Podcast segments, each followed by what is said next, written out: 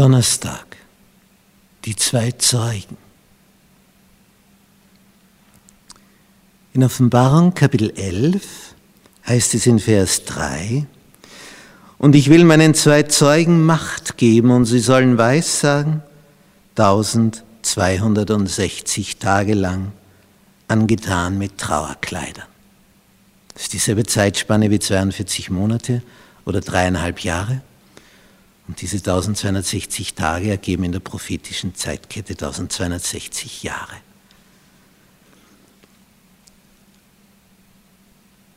Diese zwei Zeugen sind die zwei Ölbäume, die zwei Leuchter, die vor dem Herrn der Erde stehen. Bild für die Heilige Schrift, das Alte und Neue Testament. Und das Wort Gottes hat Macht. Es heißt hier, diese zwei Zeugen in Vers 6, das Wort Gottes, sie haben Macht, den Himmel zu verschließen, damit es nicht regne in den Tagen ihrer Weissagung. Zeit des Propheten Elia. Wie lange dauerte die? Dreieinhalb Jahre. Bedeutsam. Trübsalzeit von dreieinhalb Jahren. Und sie haben Macht über die Wasser, sie in Blut zu verwandeln und die Erde zu schlagen mit Plagen aller Art, so oft sie wollen. Erinnerung an Ägypten, die zehn Plagen. Und dann in Vers 7, wenn sie ihr Zeugnis vollendet haben, Jetzt kommt der Gegenspieler. Wird das Tier, das aus dem Abgrund aufsteigt, mit ihnen kämpfen und wird sie überwinden und wird sie töten. Und dann kommt eine einzigartige Zeitweissagung.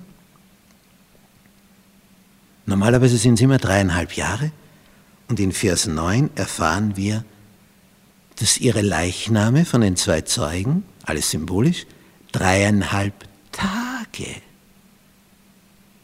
so daliegen. In der Prophetie dreieinhalb Tage, dreieinhalb Jahre. Und Ellen White wurde die Weisheit gegeben, das im großen Kampf zu schildern, die Zeit in der französischen Revolution, wo es dann drunter und drüber ging, man die Göttin der Vernunft auf den Thron gesetzt hat, die Bibel verboten hat, sie verbrannt hat und ein Staat, eine Nationalversammlung, die französische Nation, offiziell Gott für abgesetzt erklärt hat und die Bibel mit ihm. Direkter Angriff auf die zwei Zeugen, auf das Wort Gottes. Dreieinhalb Jahre und dann hat dieselbe Versammlung das wieder alles aufgehoben. Und das heißt hier,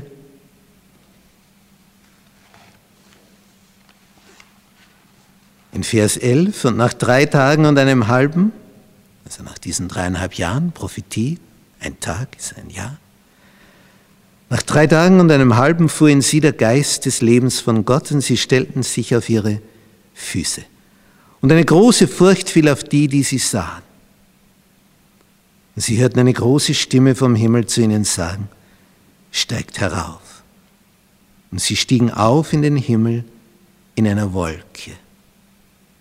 Und es sahen sie ihre Feinde. Wieder Auferstehung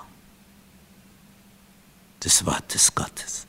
Nach der französischen Revolution wurden dort und da, zuerst in England, in den USA und in anderen Ländern, Bibelgesellschaften gegründet. Und seitdem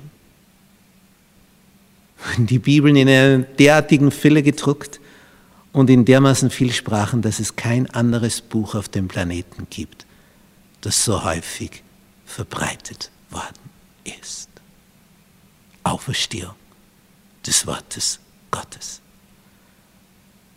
Der französische Philosoph Voltaire hat gesagt, ich habe es satt zu hören, dass zwölf Aposteln den christlichen Glauben begründet haben. Ich werde euch beweisen, dass ein Mann genügt, nämlich er selber, um das alles umzustoßen. Voltaire ist tot. Die Bibel millionenmal verbreitet. Das Wort Gottes ist ein Amboss, den der viele Männer abgenützt hat.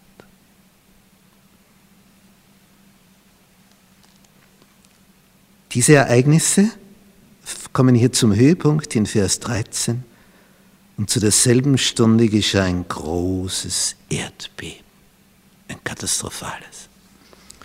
Auf das nimmt Ellen White Bezug und jetzt bekommt dieses Kapitel 11 noch mehr Dramatik.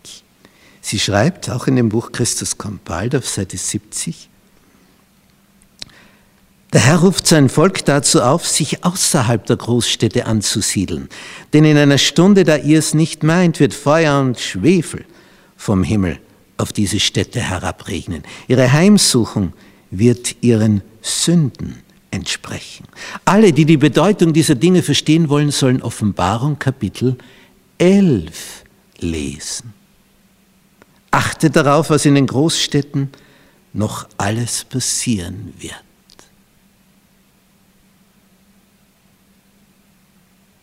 Die Ereignisse, die dreieinhalb Jahre in der französischen Revolution, waren eine Teilerfüllung. Die endgültige Erfüllung wird sein, wenn das Sonntagsgesetz erlassen wird. Und so wie damals in der französischen Revolution das Wort Gottes auf die Seite geschoben wurde von einer Nation, wird am Ende eine ganze Welt global das Wort Gottes auf die Seite schieben, den Sabbat offiziell für ungültig erklären und den Sonntag dafür intronisieren. Und dann ist die Zeit für Gottes Eingreifen gekommen.